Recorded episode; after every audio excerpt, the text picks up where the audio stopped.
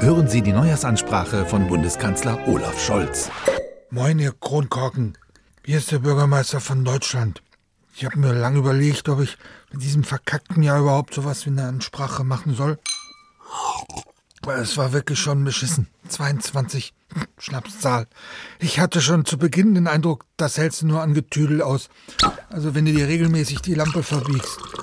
So wie die anderen Spacken aus dem deutschen Homeoffice Adel. Haben ja wohl auch alle das Saufen angefangen. Arbeitet hier überhaupt noch irgendeiner was? Vor allem, ich kann ja gar nichts dafür, dass das alles so blöd gelaufen ist. Mit dem Krieg und alles. Wer ist denn nach Moskau gefahren und hat sich mit diesem Teilzeit Adolf an diesen weißen Riesentisch gesetzt? Das war doch ich. Gut, Corona ist weg. Pff. Aber jetzt kommen ja diese China-Kracher aus Pingponghausen und bringen neue Varianten mit. Ja, super. Wenn du da so einen wie den Panikkarl in deinem Auslesekabinett hast, wird das nie weggehen.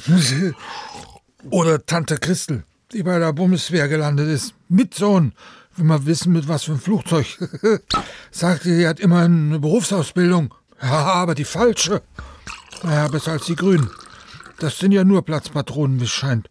Und sowohl der Habeck wie auch der Lindner müssen noch mal einsehen, dass ein schönes Aussehen nicht alleine ausreicht. Apropos Rohl, das nächste Baerbock-Bier gebe ich auf Ex. Ich sag mal so, wenn dieses 23 vorhat, genauso beschissen zu laufen wie 22, kann mir das echt den Schlumpfbuckel runterrutschen. Da gucke ich lieber weiter ins Glas. Schönen Dank. So, dann nehmen wir jetzt die offizielle Version auf. Verzeihung, Herr Bundeskanzler, das wurde schon gesendet. Ah, na dann, auch schön.